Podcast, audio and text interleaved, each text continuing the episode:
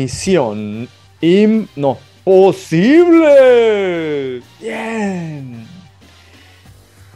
Este ejercicio consiste en preguntarte primero, ¿quién es el más grande maestro de todos en esta vida? Es el maestro que te ha ayudado a crecer y evolucionar en todas las áreas de tu vida. Mientras respondes esa pregunta, voy a tomar agua. ¿Va?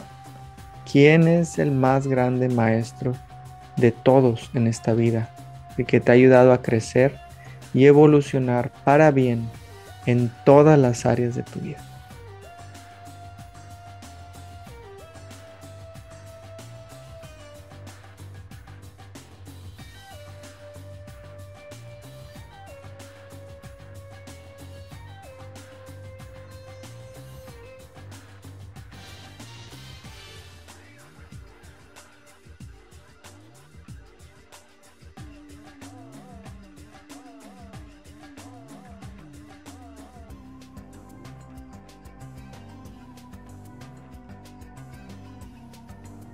Si respondiste Jesús, pues quién sabe, tal vez en tu experiencia así sea.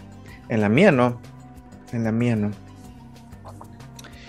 En la mía no, porque por muchos años elegí a la adversidad, a la enfermedad, a el sufrimiento, a la separación, a el doctor Acosta, Acosta de fregadazos.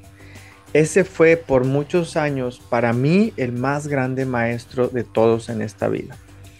Ese que me ayudó a salir de mi zona de confort. Cuando me dio el ataque al corazón, dije basta de poner como prioridad el trabajo, eh, prioridad a mi ego, a mi mente condicionada. Dije no me voy a morir a mis 35 años, es tiempo de ponerme las pilas y empezar a buscar un nuevo Dios. Y ese nuevo Dios es el amor entonces, en mi experiencia, por 36, 35, 36 años, elegí al doctor Acosta, eh, eh, el, sufrimiento, como mi más grande maestro. Tengo 47 años, o sea que llevo 11 años. 11 años eligiendo por el doctor amor, Jesús. Pero la mayoría de mi vida me la pasé aprendiendo con el doctor Acosta. Bueno, de niño no, porque de niño no vale. Se puede decir que la mitad de mi vida con el doctor Acosta y la otra mitad con el doctor Amor. ¿Ok? Entonces, no sé cuál sea tu experiencia, pero suponiendo que contestaste el sufrimiento, pues eres más o menos como la mayoría de la humanidad. ok, ahora la, la siguiente pregunta. ¿Cuál es tu relación para con ese más grande maestro de todos? Hay dos opciones nada más. La primera es humildad y la segunda es resistencia. Y cuando digo cuál es tu relación para con el más grande maestro de todos, voy a hablar de ahora en adelante del sufrimiento, ¿ok? Algo que en tu experiencia actualmente te esté causando sufrimiento. Puede ser alguna relación interpersonal con tu algún familiar, puede ser alguna situación de salud, salud, dinero o amor. Algún problema que tengas, ese es un gran, grandísimo maestro. Entonces, ¿cuál es tu relación? No me gusta mi enfermedad, ya quiero que se vaya esta enfermedad, estoy hasta el gorro de esta enfermedad. ¿Cuándo se va a ir esta enfermedad? Eso es resistencia. O Voy a escuchar a mi cuerpo para atenderlo, para hacer lo que me diga para sanar. Voy a ir al doctor, voy a tomar el tratamiento que me dice, voy a hacer las terapias o voy a tomarme las medicinas o lo que sea que el doctor me diga. Eso es la humildad.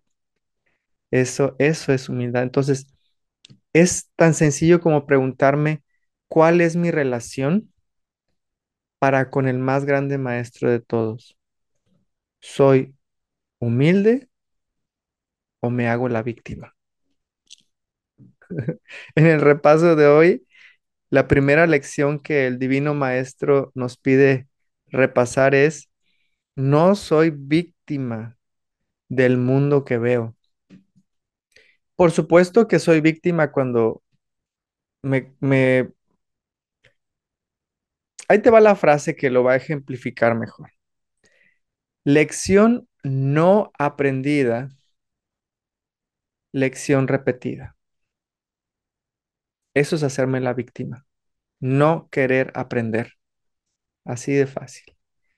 Ahora bien, por el, por el otro lado, las personas humildes son las que sí quieren aprender, tienen un deseo ferviente de aprender algo, de, de la experiencia que se venga, no importa si es buena o es mala. Y digo entre comillas las dos porque todo trabaja para el bien, pero a veces desde el ego pareciera como que me vino una maldición.